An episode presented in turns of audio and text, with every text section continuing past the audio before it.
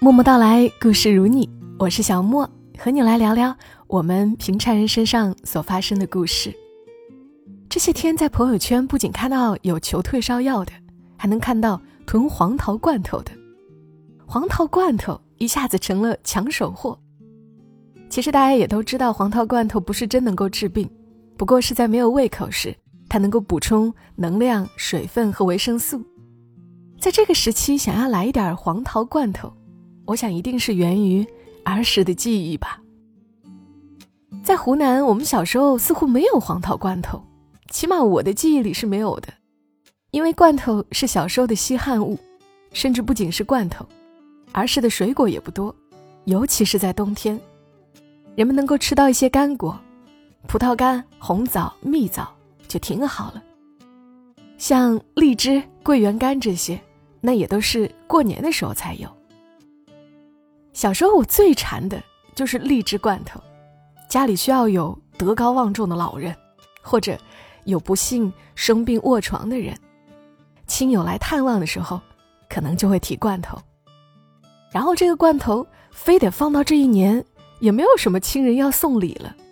那么，在寒假的某一天，一定是特别冷的某一天，然后爸爸看一眼挂着鼻涕，时不时咳两声的我，突然就发话了：“我们今天开罐头吃吧。”于是这一天就成了童年记忆里闪光的一天。我爸会拿起那把笨重的菜刀，一手扶着罐头，用菜刀底部小心翼翼地撬着罐头盖的铁边，听到小小“噗”的一声，罐头撬开了，饭碗在餐桌上一字排开，每人碗里倒两颗荔枝，再把罐头汤倒一点到碗里，然后我就抱着碗坐在火堆前，很舍不得的一点一点喝，虽然我知道。罐头瓶子里还剩的那两颗也是我的，那种甜甜的、凉凉的罐头汤滑入口腔，甜蜜舒服的感觉，好像就流淌了全身，什么感冒咳嗽似乎都能够瞬间缓解。我们怀念罐头的味道，可能是怀念，在那个物质不那么丰富的年代，生病的时候父母难得的奢侈。和他们对自己的关心和呵护。当下囤罐头的我们，谁不是在怀念自己的童年呢？怀念那个还有父母呵护的童年。也有人说，相信每个人都有过这样的感受：儿时生病时的那些食物，给我们记忆是最深刻的。所以这一期内容，我们的互动话题就是：儿时生病时，哪种食物给你留下了最深刻的印象？所以，接下来的内容要分享一篇久违了的作者蔡耀耀的文字。我真的好久没有读他的文章了。为了让大家在生病的时候，不只是可以吃黄桃罐头，我们还可以吃点别的。蔡耀耀写过一篇文，叫《生病的时候吃什么》。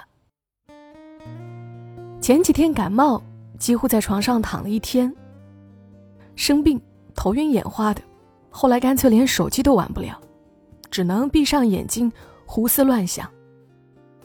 想小时候生病，外婆会给做好吃的，白米稀饭，配上一点凉拌土豆丝，土豆丝淘得脆脆的，多搁上醋。或者给我煮疙瘩汤，番茄要用油煎一会儿，这样汤底才会酸酸甜甜够开胃。要么是蒸鸡蛋糕。蒸的嫩嫩的，最后要点上一点点香油。有次发高烧，嘴巴里苦苦的，外婆特地去买了土蜂蜜，煮了一碗蜜汁红豆，让我热热的喝下去，嘴里就一直甜甜的，做的梦也甜甜的。还想吃煮的软软的面条，放一点青菜丝和鸡蛋皮，还要放很多姜丝儿，这样。吃下去会很舒服。如果有奶黄包，那就更好了。轻轻一掰开，奶黄就滚烫动人的流出来，那种喜悦真是妙不可言，好像病也一下子就好多了。还有喝鸡汤，放墨鱼和枸杞，黄澄澄的一大碗端上来，要吹着气慢慢喝。鸡汤好像可以治任何病。真是太神奇了。脑海里还会浮现肉羹有胡椒粉的香味，肉羹外面裹着地瓜粉，嫩的顺着喉咙一下子就滑进胃里。原来在重庆上学的时候，有次重感冒，好朋友带我去吃老麻抄手，花椒放到吃一口，眼泪鼻涕全都喷出来。但很神奇的是，吃完鼻塞和头疼就都好了。肚子痛的话，就来煮红糖荷包蛋，荷包蛋一定要糖心，用筷子一戳，蛋黄就淌进红糖水里，汤汁就浓郁起来，充满了蛋香。喝完一定是连脚趾缝都暖和了。我有一个秘密武器，就是炖一大锅菌菇汤。香菇、平菇、华子菇和竹荪，西安的任何病都会好了一大半。我妈妈会在我生病的时候给我下面条吃，放醋，放小磨香油，放葱花，然后用里脊肉剁成肉泥汆丸子，最后要放几片娃娃菜。这样的面条真的吃一碗就会让人精神振奋。病得最重的时候，只能吃很清淡的食物，于是。每天都煮笋干鸭肉粥、鸡丝芥菜粥、猪肝枸杞粥、栗子排骨粥，各种粥，只放一点点盐，剩下的就靠食物来加鲜味。居然喝了很久，也没有喝腻。但至今为止，最怀念的一次病号餐，是小时候住院，隔壁的阿姨给我吃的一份香芋排骨饭。她是用瓦罐子来把饭和芋头都熬得烂烂的。排骨都是软骨，剁得小小颗，咬在嘴里脆脆的，和软饭形成奇妙的冲突感，却又好好吃哦。那个阿姨很快和她的女儿出院了，我也再也没有吃过那样的饭，真是想到就流下口水。